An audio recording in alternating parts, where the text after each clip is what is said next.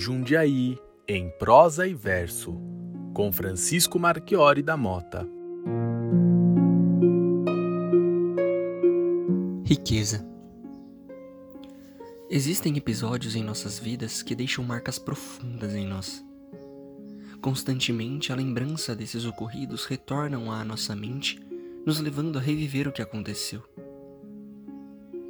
Um episódio que mudou a minha vida, e digo isso com muita convicção, aconteceu quando estava dirigindo o carro do meu pai pela Avenida 9 de Julho. Não me lembro muito bem do dia que foi, nem da hora exata. Apenas me recordo que estava anoitecendo e no banco do passageiro se encontrava minha amada namorada. Estávamos papeando sobre alguma coisa, que também não me lembro, quando na rotatória da fonte, em frente ao shopping, o semáforo se fechou. Parei o carro e, olhando pela janela, vi uma mulher se aproximar. Para quem já passou por lá, aquele normalmente é o ponto onde artistas de rua apresentam seus números na esperança de ganharem alguns trocados.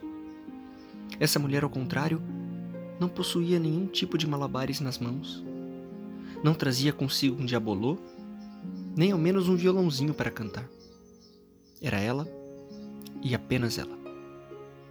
Seus cabelos estavam armados, contidos por um lacinho mal preso mas que não nos fazia ter receios de uma possível insanidade da parte dela. Só estava um pouco desarrumada. Pelo andar vacilante, ela deveria estar na rua pedindo dinheiro o dia todo, debaixo de um sol escaldante, passando fome e sede. Nunca fui de dar dinheiro para essa gente. Sempre, sempre respondia a mesma frase para todos aqueles que estendiam a mão pedindo esmola. Não tenho nada, amigo, desculpe. Mas desde que comecei a namorar, passei a ser mais caridoso. Minha namorada sempre, sempre oferece alguns trocados a qualquer um que peça ela. Acabei pegando o hábito vendo o exemplo dela e sem pensar muito e antecipando o provável pedido, tirei do bolso uma nota de dois reais.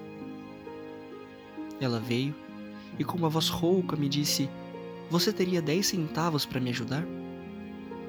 Estendi então meu braço para fora da janela do carro, dando os dois reais, quando, para meu espanto, a mulher se indignou. Ah, não! Por que, moço? Tudo isso? Eu só pedi dez centavos. Ao que eu respondi, mas eu quero te dar dois reais. Constrangida, a mulher me agradeceu. Deus te abençoe, Deus te abençoe. O sinal abriu e segui meu caminho. Contornando a rotatória, vi aos pés da fonte um homem acenando para mim. Era o companheiro da mulher que de longe me agradecia. Como pode dois reais ser motivo de felicidade? Como pode apenas dois reais valerem tanto? Para nós, a felicidade talvez custe muito mais. Mas para aquela mulher e o seu companheiro, dois reais valeram muito. Dois reais foi sinônimo de riqueza.